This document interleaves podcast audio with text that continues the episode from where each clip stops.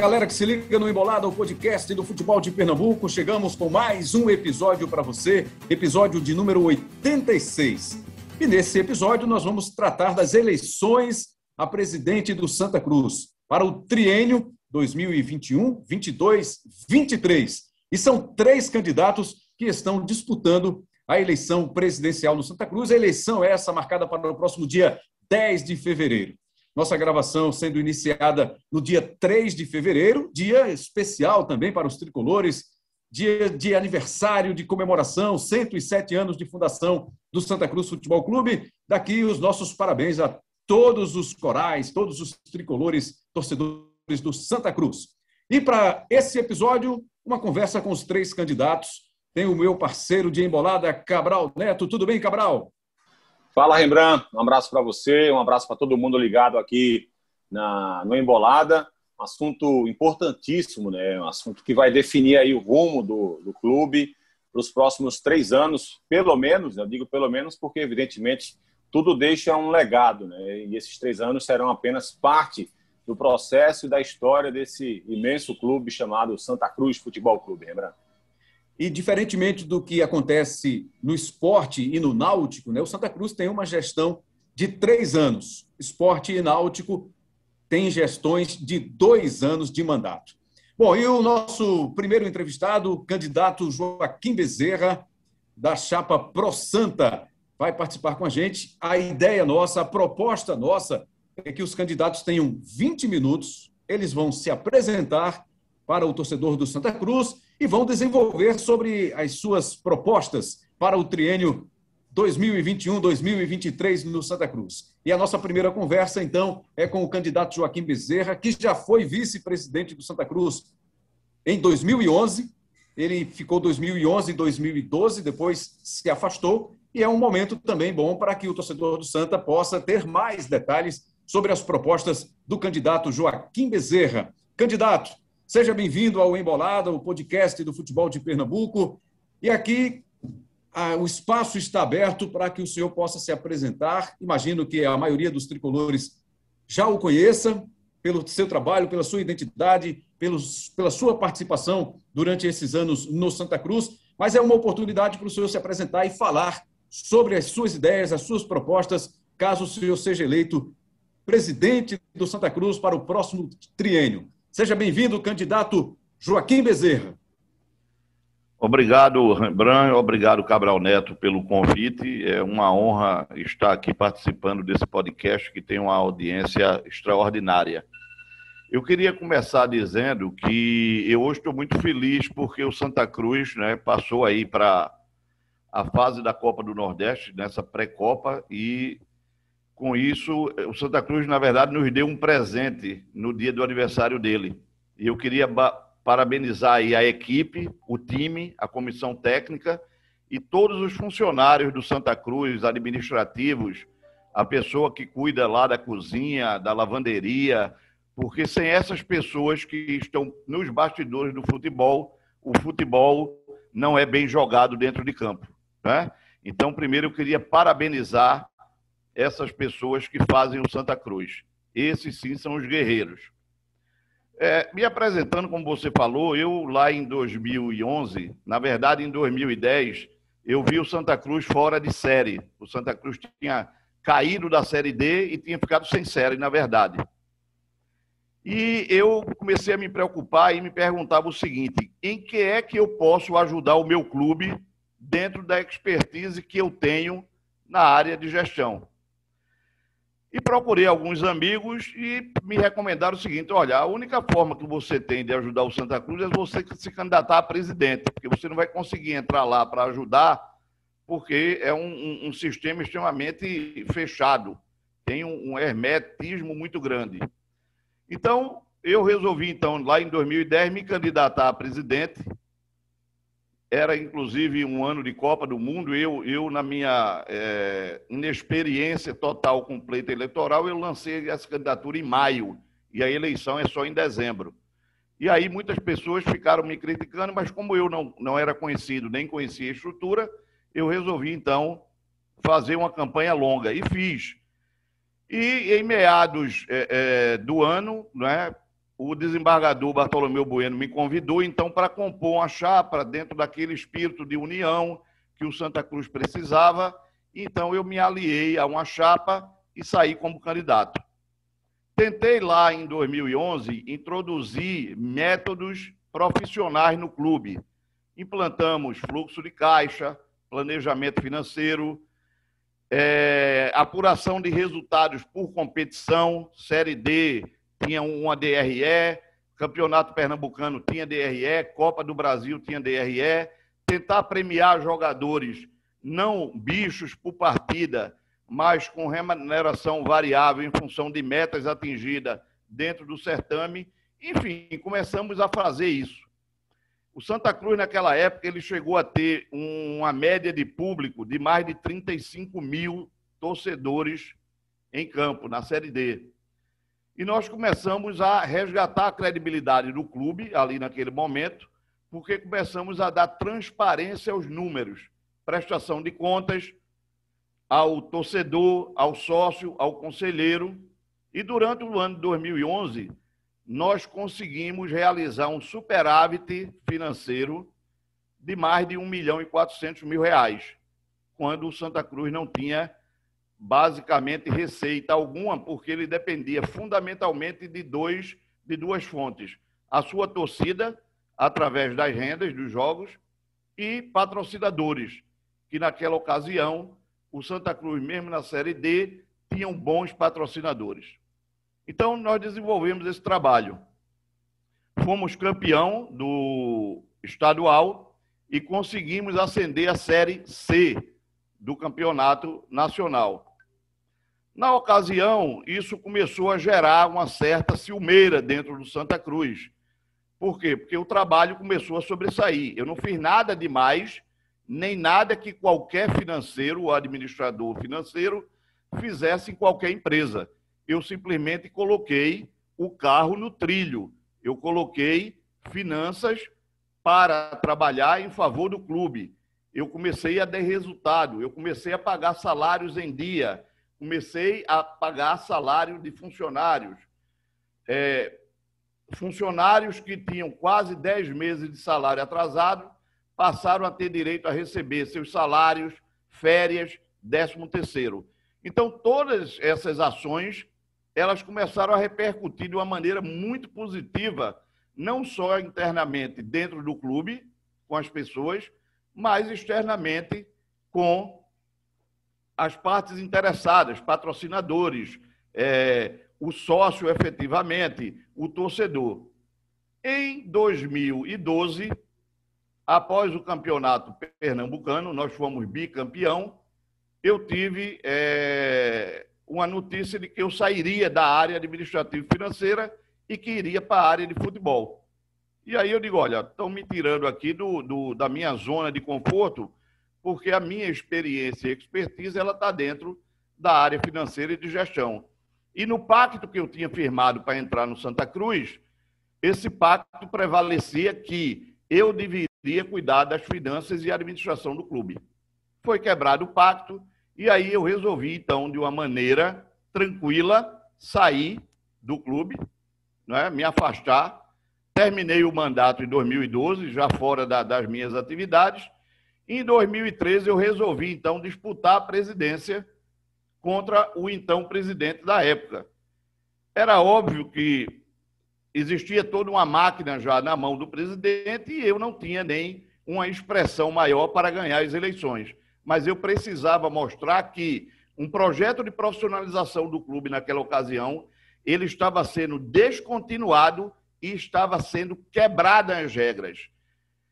E nada melhor do que o tempo, hoje passado 10 anos, para mostrar que eu estava certo. O Santa Cruz hoje acumula um prejuízo em 10 anos de mais de 62 milhões de reais e uma dívida que ultrapassa 240 milhões. Está, ultimamente, os últimos três anos, na Série C e passou durante esses 10 anos períodos na Série D foi duas vezes na B, uma vez na A e caiu vertiginosamente de novo para a Série C. Então, tudo que eu plantei lá atrás, não houve continuidade e o Santa Cruz hoje é um clube desacreditado. O Santa Cruz é um clube hoje que não tem suas finanças em dia. O Santa Cruz é um clube hoje que atrasa salário dos funcionários, atrasa salário dos jogadores e está desgovernado. Então, em resumo, é isso aí.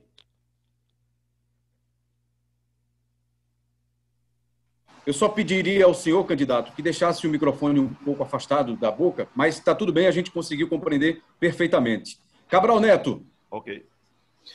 Bom, eu queria saber do candidato Joaquim Bezerra qual a ideia que ele tem a respeito do carro-chefe do Santa, né, que é o futebol. Qual o organograma da diretoria, qual a ideia para a comissão técnica, qual o modelo que deve ser adotado caso o senhor vença a eleição, candidato? Olha, na verdade, o que nós temos para o futebol é o seguinte: o, o, futebol do Santa Cruz ele é a área mais importante do clube, porque ele é, se numa empresa, o core business do negócio. Então, o futebol precisa não ser pensado por uma única pessoa. Ele precisa ser pensado por um comitê e precisa ter o seu poder decisório na mão de um vice-presidente de futebol. Esse órgão colegiado que vai existir, ele vai ter, dentro do planejamento que nós traçamos, que ter um time competitivo. Nós entendemos que um time para a Série C, e eu não sou um especialista em futebol como vocês são, mas eu acredito que um time para a Série C, ele tem a primeira coisa, vigor físico para ganhar as competições ele tem que ser um time guerreiro dentro de campo e ele tem que usar a técnica a seu favor nesses aspectos.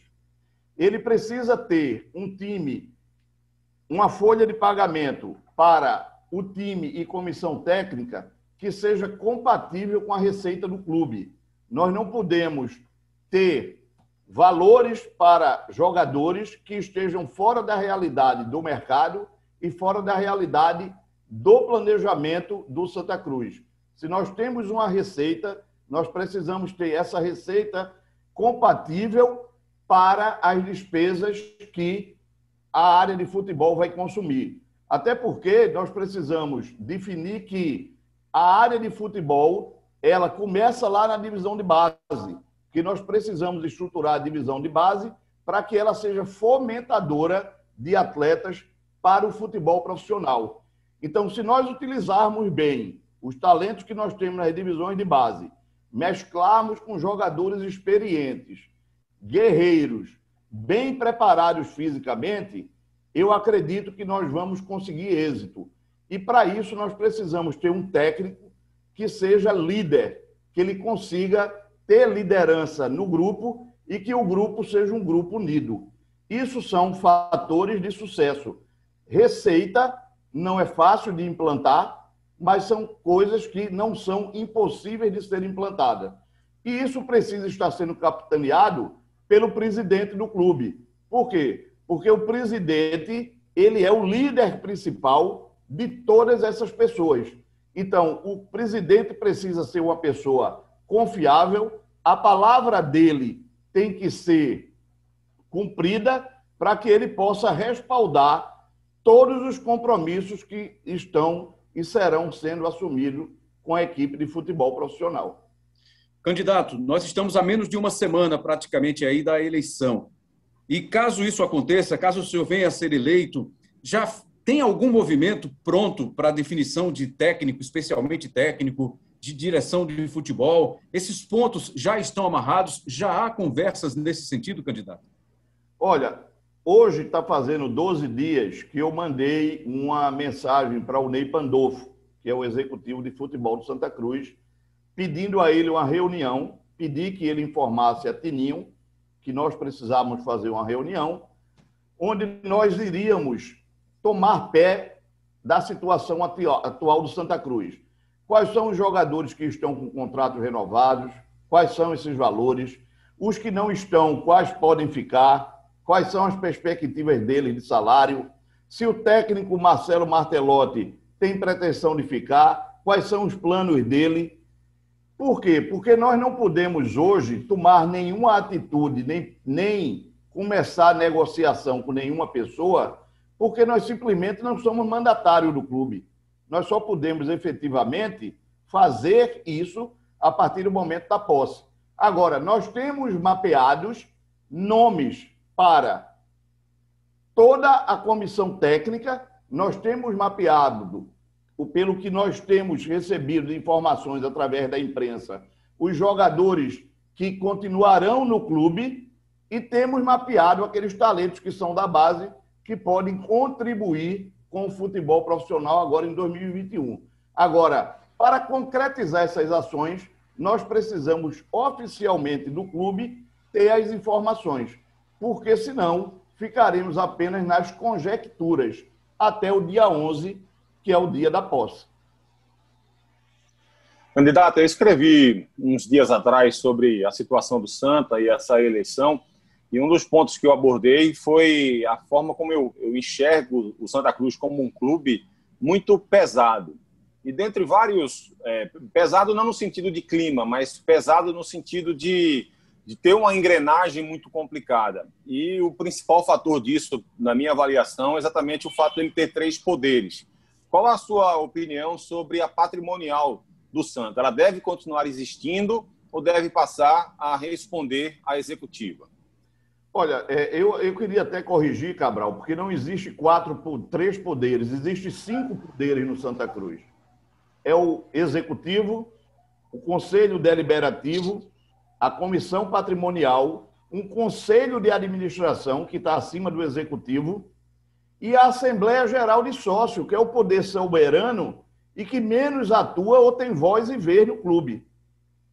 Era, é, a Assembleia de Sócio era para ser o poder principal do clube e ela não é respeitada nunca. Com relação à comissão patrimonial, existe uma defesa muito grande, principalmente das pessoas que já estão no clube há muito tempo, de que ela é necessária, senão não vai haver recursos destinados ao patrimônio do clube e todo o recurso vai escoar para o futebol.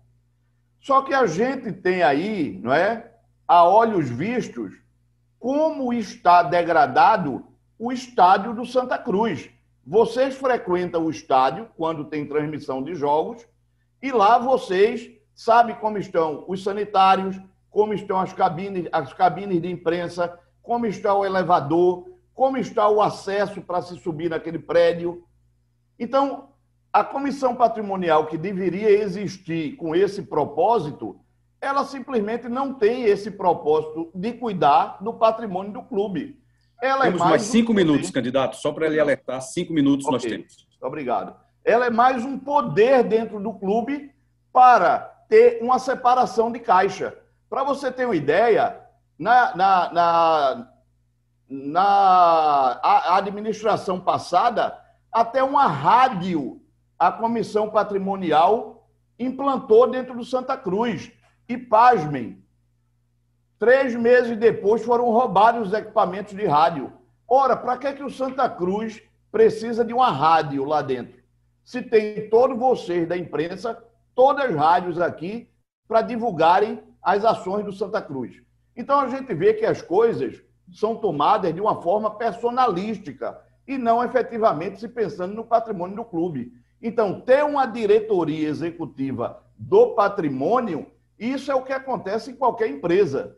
Ter verba destinada para o patrimônio é o que acontece em qualquer planejamento financeiro. Então, nada disso será descontinuado.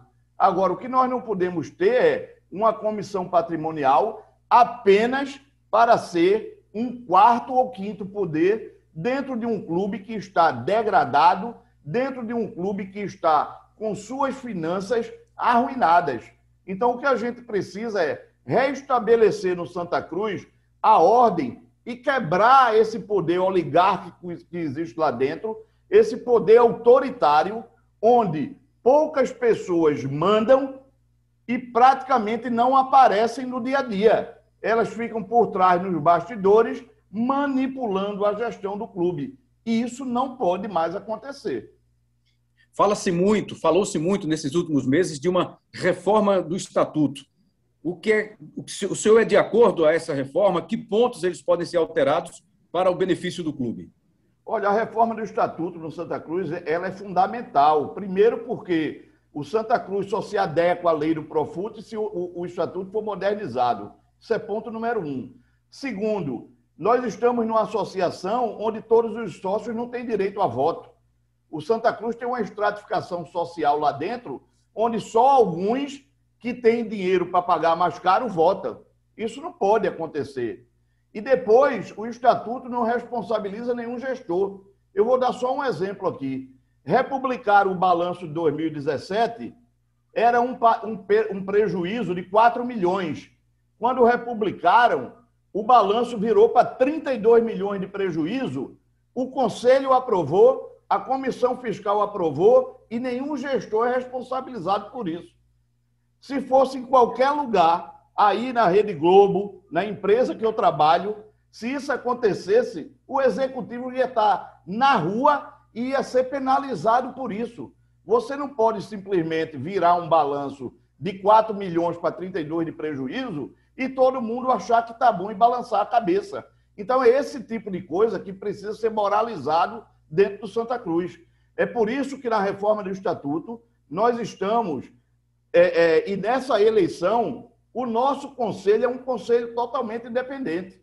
Para vocês terem uma ideia, o nosso conselho deliberativo não faz parte da chapa do ProSanta.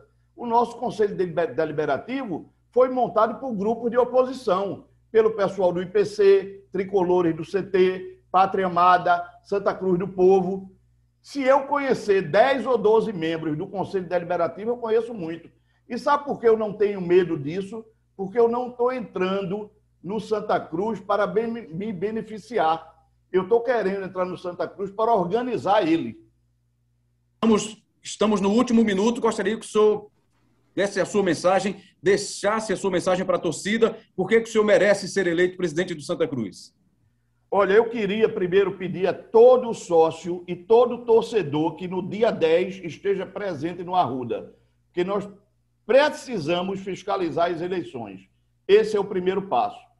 Eu posso e quero ser presidente do Santa Cruz porque eu não quero me aproveitar do patrimônio do clube. A única coisa que eu quero é organizar o Santa Cruz administrativamente, financeiramente e deixar ele pronto para que ocorra sucessão de jovens talentos que podem vir a ser presidente do Santa Cruz. E continuamos com a entrevista com os candidatos a presidente do Santa Cruz, eleição marcada para o próximo dia 10 de fevereiro. Já ouvimos o candidato Joaquim Bezerra e agora espaço aberto para ouvir o Roberto Freire, da chapa Tradição, Vitórias, Crescimento e União.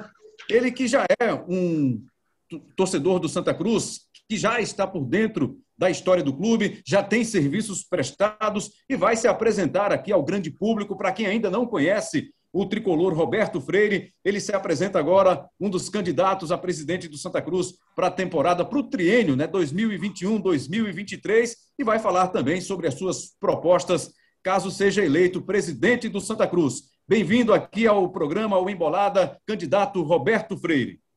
Valeu, Rebran. Obrigado, obrigado pelo convite, obrigado a Cabral, a todos os componentes aí do, da bancada.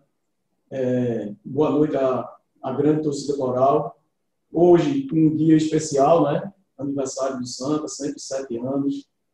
É...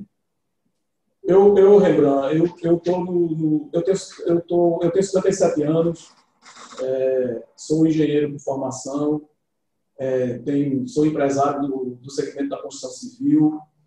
É, eu estou no Santa, Rembrandt, como, como diretor mesmo, como participando de gestão, desde 2000, e 2000 99 e 2000, já no fim da, da gestão de Jonas, início da gestão de, de Mendonça. E aí, nesse tempo todo, eu passei por todos os, os departamentos do clube. Eu já estive na base, eu já estive na, na patrimonial, eu já estive no futebol, entendeu? Eu, eu já estive também é, muito próximo a esse, a, a, aos presidentes, fazendo uns trabalhos de, de consultoria e assessoria para os presidentes. Então, assim, eu tenho uma vida no Santa, mas eu, eu, eu me considero formado dirigente pela comissão patrimonial. Tá? Eu, na, na, comissão patrimonial, eu realmente eu tenho uma história muito, muito longa e assim muito gratificante, junto com um conjunto de amigos lá, a gente criou um ambiente e eu me considero formado na, na, na como dirigente na, na comissão patrimonial. Tá? É, eu estou na gestão, eu estive na gestão do Santa até janeiro, 31 de janeiro de 2020, tá? Estava com uns problemas é, pessoais em casa, com, meu pai teve algumas teve problemas de saúde, acabou falecendo e é, eu me ausentei durante esse período aqui. Eu deve estar completando agora um ano que eu, tô, que eu estou fora do dia a dia, porque eu estava lá todos os dias no Santa e é, eu fiquei fora esse período aí. Obviamente fora aqui do escritório, o pessoal sempre vinha para cá, a gente conversava, discutia uma coisa ou outra, mas durante esse período é, de janeiro de, de 20 até janeiro de 21, eu fiquei fora. Tá certo? É, durante os dois anos que eu tive no núcleo de gestão, que foi o convite de Tininho, é, para a gente assumir a, a gestão do clube lá e ele cuidar da, da, do que era estratégico do clube. A gente montou uma equipe e é, conduziu, assim, elaborou um projeto, um plano de gestão do clube que está em prática até hoje. Tá? É, a gente está fazendo algumas melhorias só do clube, porque é, nesse período de que eu fiquei fora, é, o ambiente político do clube ele é, tomou proporções assim. É, eu, eu, costumo dizer que é, é, aquele ditado do bombeiro, né? O fogo não começa grande, né? Ele tem que ter uma ele começa com uma faísca. E foi o que aconteceu lá no Santa nesse período aí um incêndio muito grande que vocês estão me ouvindo, gente? Cabral, você está me ouvindo, mas acho que Rembrandt está aí. Está ouvindo? Estamos ouvindo bem, estamos ouvindo bem. Então, nesse período aí, é, houve uma série de, de dificuldades políticas de relacionamento, criou-se um conflito de geração, e aí voltando à, à história do bombeiro, né, uma faísca, que foi essa história da reforma do Estatuto, é, gerou esse ambiente político que está no Santa hoje, entendeu? Então, assim, a gente permanece com o plano original de governança, porque, a, a, a, na verdade, as metas foram atingidas, mas a gente tem hoje mais dois desafios. Né? Eu, o, o primeiro desafio da gestão hoje é tentar encontrar um ponto de equilíbrio para esse conflito de gerações, tentar mediar isso, entendeu? Encontrar um equilíbrio, fazer com que isso é, isso não contribui para nada. É, as pessoas que estiveram no Santa é, anteriormente e ainda estão e vão estar, tá certo? Não, você não pode apagar a história, você não pode é, esquecer a contribuição que foi dada. Os que estão chegando precisam amadurecer é, para poder conviver com os diferentes, entendeu? Então, assim, é preciso ter tolerância das duas, das duas é, gerações, entendeu? É, e esse será o grande desafio. O que, o que me causa estranheza é que, assim, eu tenho 57 anos e eu sou de outra geração. E é, eu, eu recebi uma influência na minha formação muito grande do meu pai. É, meu pai é um companheiro diário, e ele me influenciou muito na, na formação, entendeu? Então, se você imagina que eu já sou de uma geração que é anterior a essa e com a formação é, da geração do meu pai, onde é que eu estou, né? Então, assim, é, esse conflito de geração a gente precisa administrar. É, eu vejo que as pessoas esqueceram e perderam o sentido de, de respeito, de, de convivência, de, de tolerância, de tudo, entendeu? E fica um, um, um, um, ambiente do Santa, é, e vocês acompanharam durante esse processo todo da escolha do, do, do candidato à presidência, é, a dificuldade para achar um nome, porque ninguém, ninguém, eu estou dizendo aqui porque comigo aconteceu também, ninguém queria se submeter a esse ambiente é, de acusação, é, a esse ambiente de ódio que foi criado nas redes sociais. Entendeu? Que tem muitas dessas pessoas é, que é, usam da, assim, vamos dizer assim, da obscuridade, da, da, do, da, da, da, dificuldade de você identificar quem é que está falando na rede social para estar tá atacando as pessoas lá.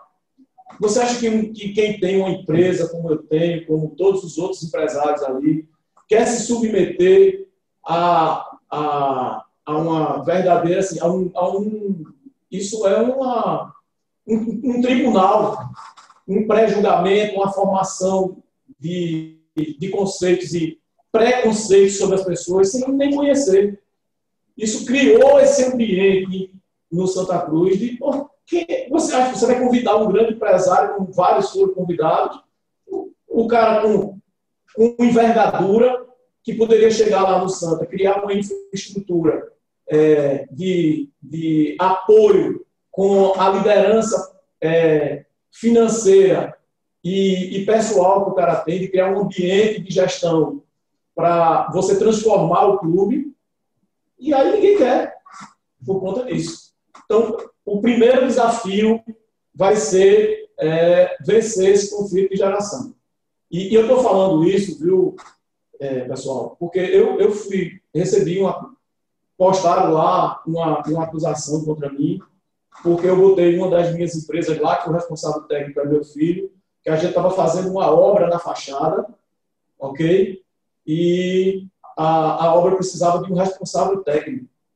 Minha empresa nunca emitiu uma nota, nunca fez. A única coisa que a gente fez foi: precisa legalizar a obra. Vamos botar uma placa, que é uma exigência documental legal, com um engenheiro responsável. E hoje nas redes sociais aí tá o povo falando que né, fica é, denegrindo a imagem da gente. Eu tenho 33 anos de mercado da construção civil eu costumo dizer o seguinte: se você for em qualquer segmento, qualquer porta da construção civil, as pessoas conhecem Roberto Freire, sabem quem é, entendeu? E eu construí isso com honradez. Isso é uma coisa que me preocupa muito. Então, essa construção desse ambiente para acabar com essa história de estar tá falando, de estar tá acusando as pessoas. E aí eu fui via legal, fui na justiça, fui lá para preparar uma queixa contra as pessoas. Eu ouvi do delegado lá dizer que era muito, muito improvável conseguir determinar quem é, porque existem vários artifícios que as pessoas usam. Existem, eu nem sabia disso, eu sou, é, eu não tenho muita, muito conhecimento desse, desse mercado digital, dessas plataformas digitais, e que tem um, um gerador de, de CPF, você gera e inventa um nome, compra um chip, vai lá escolhendo todo mundo. Pode troço desse? Que você pode conviver com isso? Aí eu tenho aqui na minha empresa uma série de parceiros, entendeu? Imagina o que é que isso vai acontecer se um ambiente desse persistir. Não pode, né? Então, esse é um, um grande desafio. Vamos acabar com isso, gente. O que eu estou pedindo aqui, olha, eu tenho um relacionamento excelente com o Joaquim, com várias pessoas da, da chapa dele. Ele me conhece do ambiente empresarial entendeu? E eu estou fazendo esse apelo aqui para ele também é, seguir nesse caminho. Pedir que pare com isso, acabe com isso, cara. Isso não vai construir, isso vai destruir a instituição. Não é esse o caminho para a gente resolver os problemas do Estado. O, o segundo ponto que, eu, que a gente está acrescentando ao projeto é vamos despersonificar a gestão. Tá? Quando eu entrei lá em, 2000, em janeiro de 2018, é, que vi o tamanho da dificuldade que a gente ia ter, você não constrói o Santa sem muitos braços, tá? e a gente criou, criou lá um, um, um, o que a gente passou a chamar de núcleo de gestão. Tinham seis pessoas fazendo parte do núcleo de gestão, cada um especializado em um, em, em um determinado é, é, em uma determinada especialidade de gestão.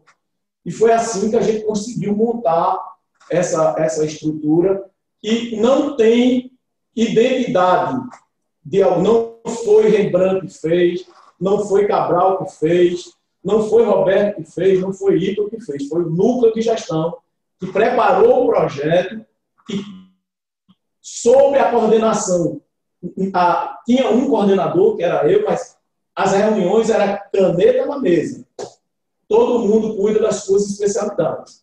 E aí a gente conseguiu construir, e aí agora a gente vai falar sobre é, o restante das, das, das, conquistas que a gente teve, que foram imensas, gente. Vocês não, não, não têm noção. Hoje, o Santa Cruz, do ponto de vista empresarial, tá é uma instituição pronta para crescer. Não vai atingir os objetivos antes do prazo estabelecido por conta da pandemia. A pandemia é, contribuiu sensivelmente para que esse projeto é, não apresentasse resultado é, num prazo, eu diria, num, num, curto prazo de execução, entendeu? Não fosse isso, hoje o Santa estaria numa outra, é, vamos dizer, num outro patamar, tá certo? A gente é, entrou para o licenciamento de clubes da, da CBF, tá certo? Nós pedimos, fomos lá na CBF, não, nós estamos na Série C, mas a gente quer se licenciar. Hoje, a gente tem licença A da CBF. Tá certo? Recentemente, nós conseguimos entrar no programa de, do Fair Play financeiro da FIFA, né? Eu não sei se vocês acompanham aí. A FIFA, desde aquelas, daquela época lá, do, dos escândalos de corrupção que houve todo, ela implantou um, um modelo de compliance que esse modelo de compliance vem, FIFA, CBF, federações, clubes, alguns clubes do Brasil, tá certo? São obrigados a, os clubes da Série A são obrigados a estar presentes nesse, nesse modelo. Nós, de novo, nos apresentamos lá e disse, não, nós queremos participar do programa de, de fair play financeiro. Estamos dentro do programa, até agora, classificação A, entendeu? Então, assim, nós, do ponto de vista de.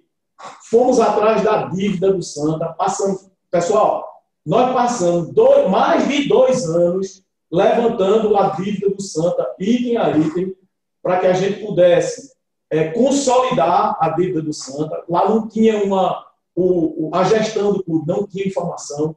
Montamos um, um, um sistema de gestão lá, que a gente, que a gente chama, vocês têm aí na Globo, né, que é um ERP que controla toda, toda a estrutura financeira e contábil e organizacional da instituição. Hoje você tem qualquer informação do clube a qualquer hora que você precisar, onde você precisar. Tá certo? Candidato, então, assim, faltam cinco minutos para a gente encerrar a nossa conversa, tá bom? Só para o senhor saber. Cinco minutos dos 20? Sim. Ave Maria! Já, já passaram-se 15. Complete. Pode ir. Então, veja só. É, então, eu vou tentar ser rápido aqui. E aí? Vamos lá. É, ainda falando sobre o, a, a, plataforma de gestão nova, né? Eu disse para você que a gente, é, o, o desafio, tinha mais dois desafios, que era o conflito de geração e a despersonificação da gestão. Vamos continuar correndo atrás do saneamento financeiro. Vamos, uma das premissas agora, que já antes já era, é um investimento no crescimento patrimonial com a adequação do estádio e a conclusão do CT. Tá certo? Essa, esse é um desafio grande. E o desafio maior ainda é com a base. Tá certo? A gente, nesses últimos três anos, a gente revelou um número de atletas absurdos. Claro que a gente não atingiu a meta, nós tínhamos uma meta de ter 50 atletas disponíveis no mercado, onde o Santa Cruz tivesse participação em participação nos direitos econômicos dele, porque isso gera é, o, o, atleta não está no Santa, está em outro clube, mas gera negociação, a gente tem participação, é um gerador de receita absurdo. Nós não conseguimos chegar nos 50, mas estamos com 27, é um passo grande, a pandemia atrapalhou, atrapalhou isso. Então, assim, o investimento na infraestrutura da base é gigante. Essa transição agora para o futebol, nós vamos aproveitar uma, uma quantidade de atletas gigante, como nunca se aproveitou, entendeu? Atletas que já, é, nos últimos anos, saíram das divisões de base, foram para o futebol profissional para serem preparados, entendeu? Para, para que fosse dada a condição é, física, técnica, intelectual a ele, para ele jogar, para ele ser o titular, para ele jogar no time titular do Santa. Então, assim, resumindo, o, o, as cinco principais é, é, os cinco principais pilares da nossa plataforma são esses, tá? É, eu, eu, Rembrandt, esse, esse tempo aí, cara, é, a gente tem aqui um, uma, uma, uma, imensidão de, de, de, conquistas que a gente é, conseguiu e que a gente vai começar a começar a, a, a, a, obter o resultado do que foi feito nesses próximos anos. E veja, se se mantiver esse, essa, esse conceito de tratar o clube como empresa, embora ele sendo uma associação, é uma associação, mas com conceito de gestão de empresa, eu te diria que nos próximos quatro, cinco anos, o Santa não deve um real em canto nenhum. Tá? Hoje a gente tem um, um, um, um leque muito grande de possibilidades de receita. A gente criou. É, eu vou citar um aqui, que é um canal que a gente nem tinha, que hoje é responsável por uma receita muito boa do Santa, que são as lojas Cobra Coral. Imagine que quando a gente assumiu, tinha uma loja, uma loja física lá no Arruda. Hoje nós temos seis lojas físicas e um e-commerce. Tá? Ou seja, construímos mais cinco lojas, estamos em todos os shoppings da cidade. Existe um programa de interiorização para as lojas da Cobra Coral. Então, Candidato, assim, oi. me permita, o senhor só tem mais um minuto dentro do que a gente estabeleceu. Se o senhor quiser aproveitar esse final para dizer por que é que o senhor merece ser eleito presidente do Santa Cruz. Vou lhe responder. Para que a gente possa transformar, para que a gente possa dar prosseguimento a esse projeto, para que o Santa se transforme em uma instituição é, vitoriosa, não só dentro do campo, porque precisa que a bola entre, mas que a gente. O ponto principal é que o resultado do futebol não interfira no resultado da instituição. Ele melhore o resultado da instituição. É por isso que eu sou candidato a presidente do Santa.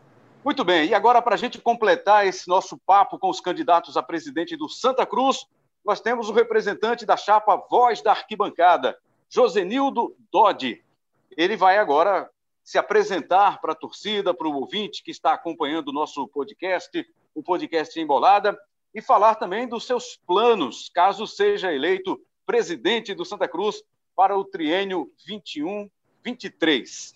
Josenildo Dodi, a partir de agora, Está aberto o seu espaço aqui no Embolada para que você possa conversar diretamente ao torcedor do Santa Cruz. Seja bem-vindo ao Embolada. Por favor, queria que você se apresentasse. Você é super conhecido no meio da torcida do Santa, mas ainda pode ter alguns torcedores, alguns sócios que não o conheçam. Bem-vindo, candidato. Saudações corais. É um imenso prazer participar é, desse programa Embolada me chamo Josenildo José da Silva, conhecido por Dodi, fundador de várias torcidas organizadas do Santa Cruz, tipo Santo Amante, Força Jovem, participei dos Cobrões, Santa Amor, fundador em um dos blocos mais populares da Zona Norte, que é o bloco da Cobra Fumando, onde na, na segunda-feira de carnaval faz a, a, festa dos furiões daquela área de Arruda e Água Fria.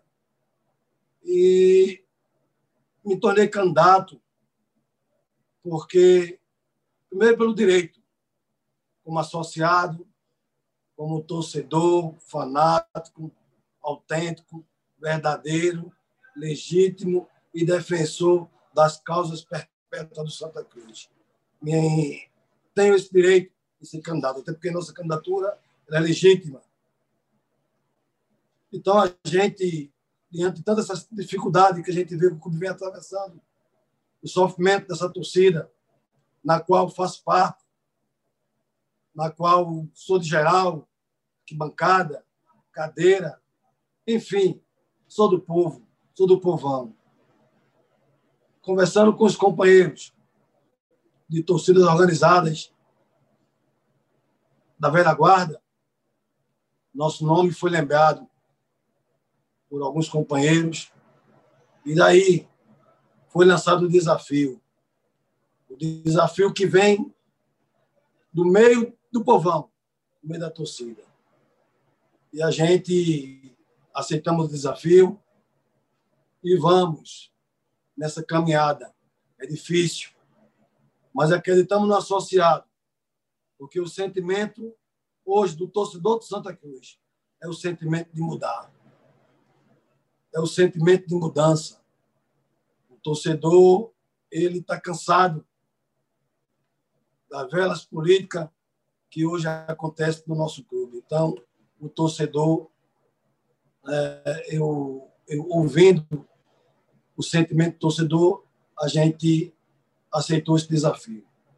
Mas quero aqui dizer que o Santa Cruz é futebol e vamos fazer um time com a cara da torcida, time vencedor, um time que busque títulos e que dê à torcida a alegria que ela sempre sonha, sempre quer. Então a gente Vamos fazer sim um time forte para que a imensa torcida ela fique feliz e volte a acreditar na força que tem o nosso querido Santa Cruz.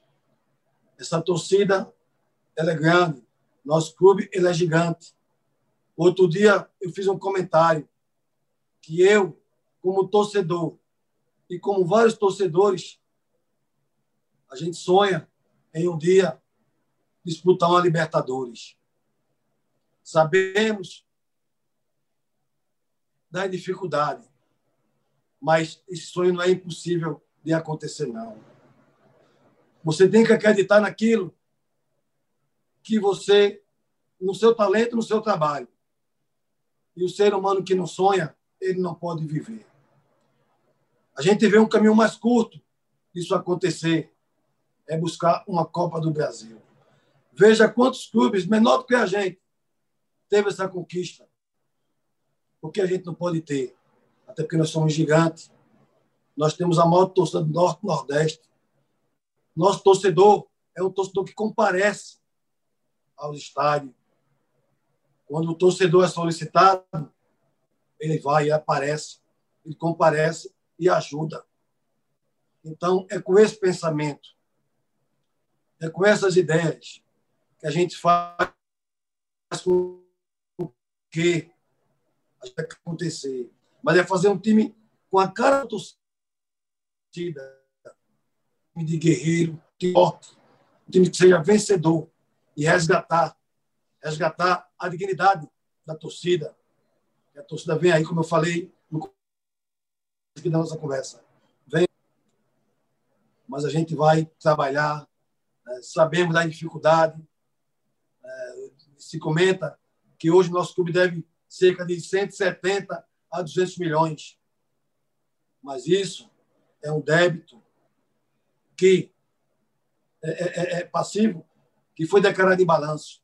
Mas isso não é dificuldade, porque nós não vamos precisar de 200 milhões para entrar no clube.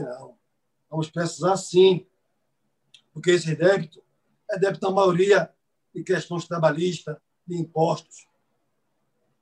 O que é mais emergencial no momento, a gente vai ter que se preocupar é de buscar os parceiros, os verdadeiros tricolores, se unir para que a gente possa trabalhar e fazer com que a folha de pagamento seja religiosamente paga em dias. Os nossos fornecedores. Aí sim, mas esse, quando se fala de 200 milhões, é de assustar.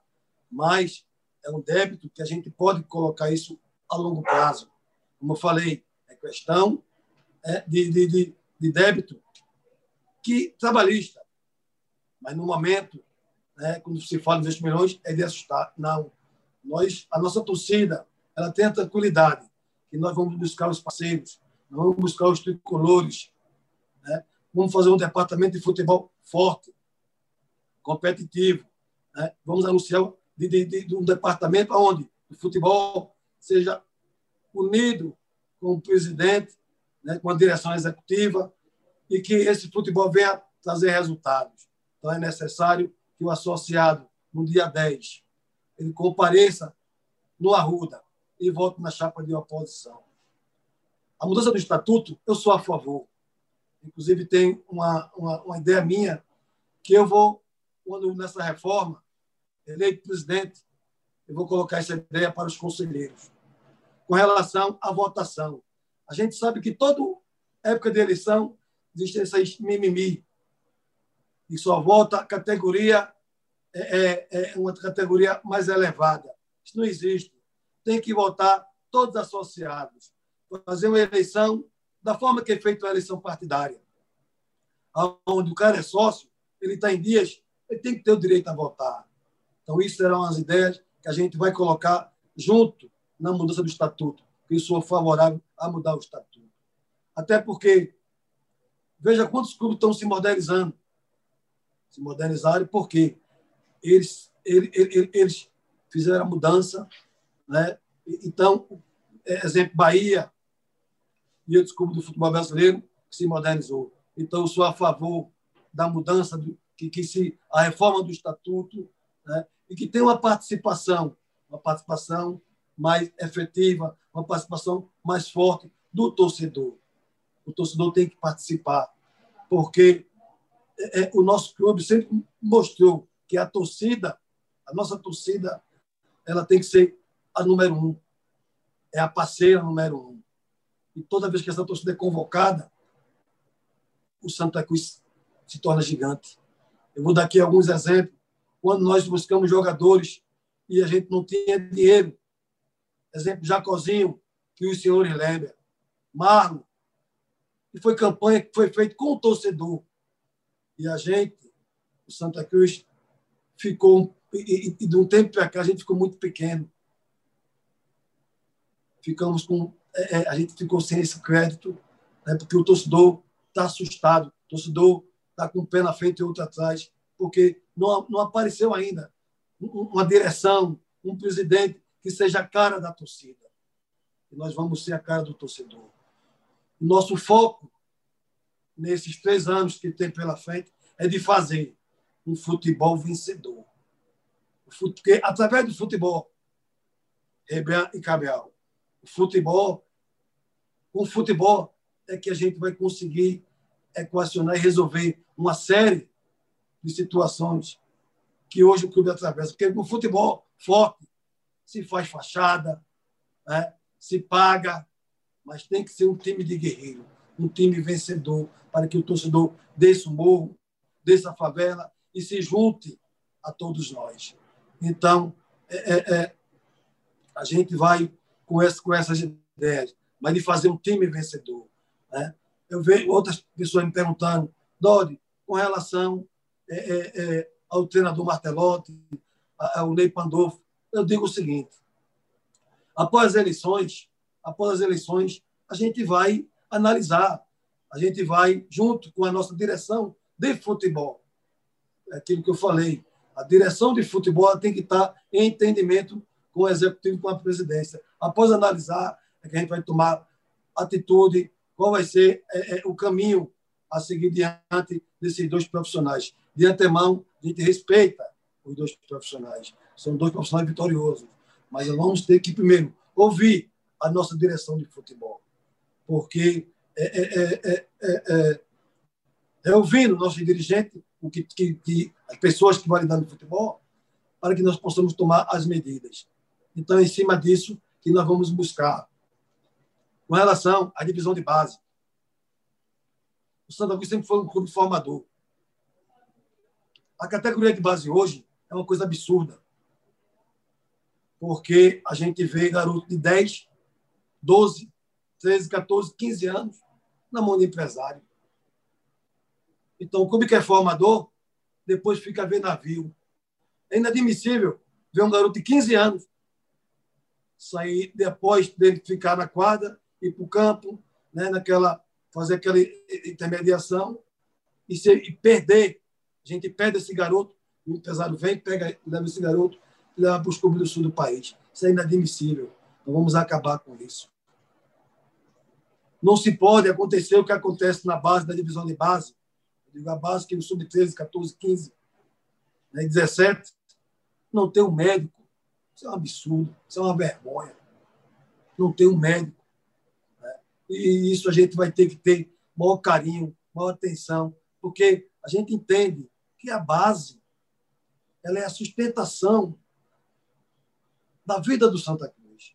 E a gente tem uma base que ela é um tesouro. Se os senhores forem lá e acompanhar o sub-14, sub-15, é uma coisa impressionante. O que tem de garoto bom de bola? Gente tem que vestir forte na base. Porque é aquilo que eu falei. A base ela vai ser o futuro do Santa Cruz amanhã.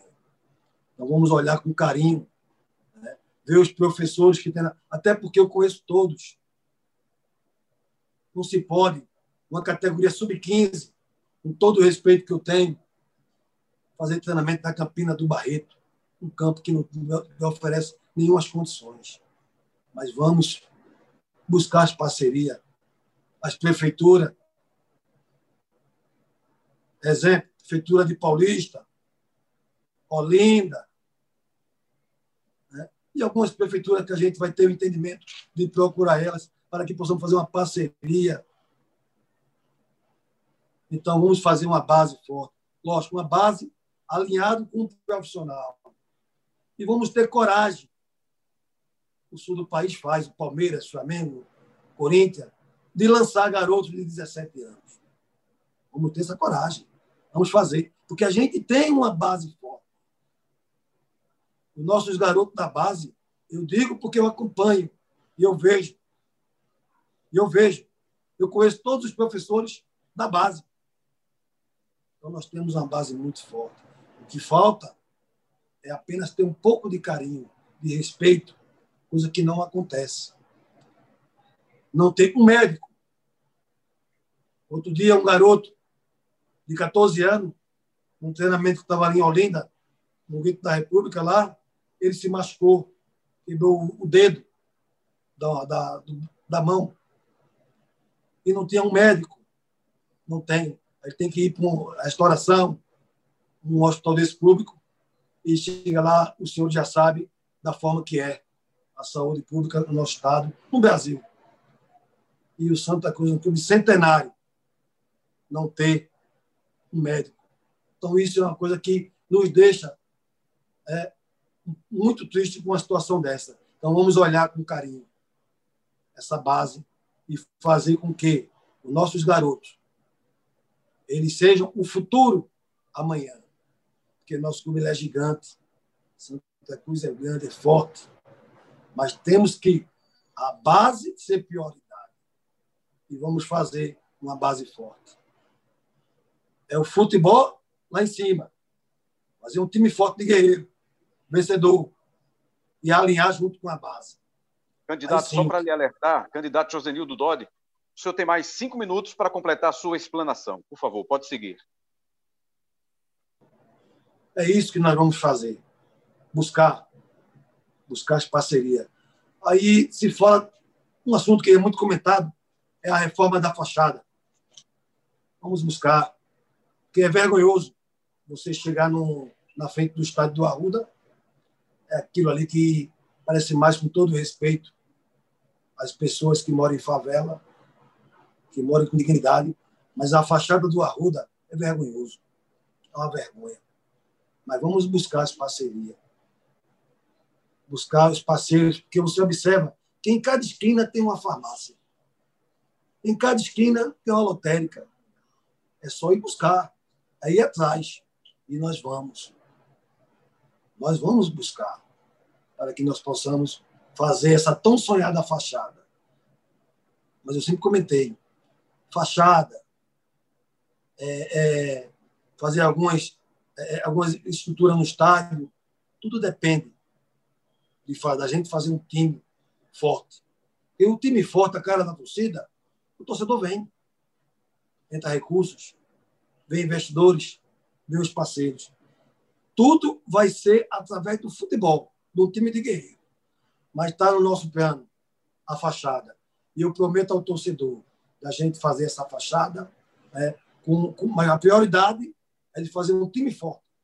Após o time ser um time forte, a gente vai buscar os parceiros e fazer essa tão sonhada fachada né, e algumas melhorias que precisamos fazer dentro do nosso clube que, infelizmente, a atual gestão não fez. É vergonhoso. É vergonhoso. E eu vejo dirigentes dentro do meu clube que não tem união. Isso é a pura verdade. Diretores que, quando um chega, o outro sai. Isso não pode dar certo. Isso é vergonhoso para um clube centenário como é o nosso. Nós vamos buscar, se vencemos as eleições, a gente tiver a felicidade de ganhar as eleições com o voto do associado, ele votar na chapa de oposição, irei, na mesma hora, procurar o Pro Santa, procurar Joaquim, que são pessoas que têm o mesmo pensamento nosso. É o pensamento de mudar. É o pensamento na mudança. Os pensamentos do Pro Santa é o nosso. O pensamento que eles têm, nós também temos. Então, é nesse caminho que a gente vai. E eu espero que no dia 10, o torcedor que está revoltado, o sentimento dele é o sentimento de mudança. É um clamor popular de querer que mude. E eu tenho certeza que você é associado. Tem o mesmo sentimento que eu tenho de mudar. Porque a gente que é da arquibancada, que é da geral, que vibra, que sofre, que a gente comemora no momento das vitórias, que a gente fica triste na derrota, você vai ter a oportunidade, agora no dia 10, de mudar, de votar na chapa de oposição. Que os senhores votem no Alenta J, ou em José Nildo Dodi, ou em Joaquim, porque está votando na oposição. E a oposição é a mesma linha de pensamento, é o pensamento da mudança. E vamos Candidato, mudar. Nós chegamos ao último minuto e eu gostaria que o senhor aproveitasse esse último minuto para dizer por que, que o senhor merece ser eleito presidente do Santa Cruz para o associado tricolor. Porque sou do povão, sou da torcida. E o mesmo sentimento que esse torcedor tem, eu tenho. É o sentimento da revolta. E hoje, o torcedor do Santa Cruz, o associado, ele clama por mudança. E eu acredito que no dia 10, o associado bota na oposição. Muito obrigado. O senhor tem mais 20 segundos. Se o senhor quiser aproveitar, mais 25 segundos. Associado, dia 10, voto na oposição. E viva o Santa Cruz, viva a democracia. E vamos fazer esse que votar ser gigante. Um abraço a todos. Muito obrigado. Nós fechamos exatamente agora os 20 minutos ao candidato Josenildo Dodi, a quem a gente agradece aqui a participação. Ouvimos os três candidatos aqui nesse programa. O candidato Joaquim Bezerra, da chapa Pro Santa, ele é um dos candidatos de oposição. O candidato da situação, que é o Roberto Freire, da chapa Tradição de Vitórias, Crescimento e União. E Josenildo Dodi, que é outro candidato também de oposição, que representa a chapa Voz da Arquibancada. Agradecendo aí, já nos despedindo do Josenildo Dodi, eu queria trocar uma ideia agora com o Cabral Neto nesse fininho, nessa reta final de episódio. Muito obrigado, candidato. Até uma próxima oportunidade o senhor que participou também com a gente. Dando sequência aqui, Cabral, queria que você fizesse uma, uma breve análise das explanações dos candidatos, né? O Joaquim Bezerra, o Roberto Freire e agora, por último, o Josenildo Dodge. São os três candidatos do Santa Cruz, três candidatos a presidente. Eleição marcada para esse dia 10 de fevereiro.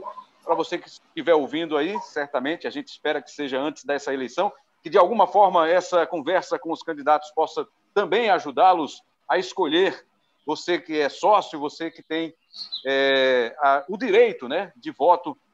Cabral Neto, um relato final para a gente amarrar o episódio 86 do Embolada, Cabral. É, Rembrandt, primeiro dizer que, que é muito, muito bacana, muito salutar, acho, a época de eleição em clube, é, que você consegue ouvir ideias, ouvir propostas. Eu sempre, sempre sinto muita falta na hora que ouço candidatos a presidente, e dessa vez, assim, infelizmente não foi diferente. É, eu sinto falta do como, por quê, qual prazo. Né? Porque candidatos, de uma forma geral, costumam dizer que querem um futebol mais forte, que querem uma base mais forte, que querem melhorar é, o patrimônio do clube, que pretendem fazer é, campanhas de sócio, que querem resgatar o torcedor no clube. Todo mundo fala isso. Eu sinto muita falta de dizer como. Né? Poucos, muito poucos dizem isso. Né? As pessoas acabam se elegendo muito mais por conta ou de uma revolta ou de um sucesso é, do clube momentâneo do que propriamente pelas, pela forma concreta com que pensam o futuro do clube. É, a gente vê isso praticamente em todas as eleições aqui. Né? O cara que era presidente, que conseguiu se reeleger porque o clube foi campeão estadual ou porque o clube subiu de divisão, alguma coisa desse tipo. É, e chega na época da eleição, ele concorre com alguém e tem 80%, 90% dos votos, mesmo sem dizer o que é que pensa do futuro do clube, como pretende resgatar alguns problemas, como pretende resolver algumas questões do clube, ou o contrário.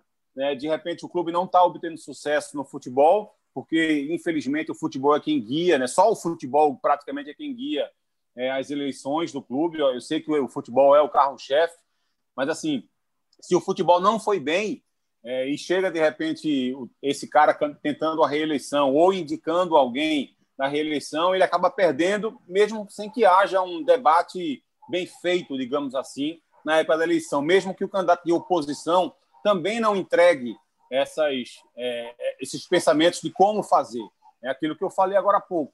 Todo candidato fala sobre isso: melhorar a divisão de base, trazer o torcedor de volta, campanha de sócio, fazer um time forte, fazer uma direção forte, fazer uma gestão forte, mas poucos, poucos, muitos poucos dizem como querem fazer isso. É, e acho que isso seria muito importante. Eu quero é, ter um investimento na divisão de base forte. Como eu pretendo fazer isso? Né?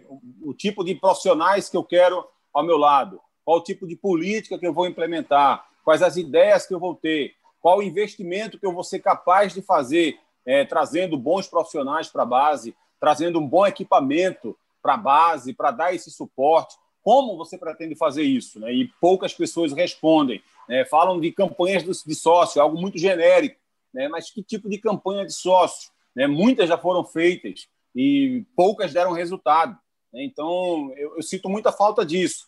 E, mais uma vez, eu acho que a gente passou por esse processo. Ah, eu não vou entrar diretamente em quem eu acho que se saiu melhor na entrevista ou no discurso, né? não pretendo ter esse tipo de, de, interferência, digamos assim, no pleito do Santa. É, acho que alguns tem, tiveram alguma ideia melhor e mais positiva em algum sentido, outros em outra questão, mas acho que, via de regra, eu ainda senti falta dos três candidatos uma explicação mais bem detalhada de como pretendem avançar em alguns aspectos. Lembrando. Legal, então, Cabral Neto, muito obrigado mais uma vez. Juntos e embolados, é isso, Cabral? É isso, Rembrandt. Estamos juntos e embolados a qualquer hora, a qualquer momento. Oh, Beleza. qualquer hora, em qualquer lugar. é isso aí, é isso Sempre aí, Cabral confusão, rapaz. Sempre essa é, confusão. mas está valendo, está valendo total. A gente agradece mais uma vez aí a sua audiência, o apoio técnico, a edição, o apoio do Bruno Mesquita, a edição do Elias Roma Neto, o CEO Lucas Fittipaldi, que finalmente voltou das férias. Fazia tempo que o Fittipaldi não pintava por aqui, mas pintou e já está reintegrado à nossa equipe. Produção... Quero ver quando ele volta a embolada. Ah, isso aí acho que vai demorar mais uns Mais seis meses. meses. É, mais seis meses. Maravilha, então. Produção do Daniel Gomes, do DG, o cara, o craque que joga em todas as posições. Coordenação de podcasts do Rafael Barros gerência de podcasts do André Amaral. A gente agradece demais a sua audiência e como já destacou o Cabral Neto, já lembrou, a qualquer hora pode pintar uma nova edição, um novo episódio do Embolada. Muito obrigado pela sua audiência e até a próxima. Valeu, galera!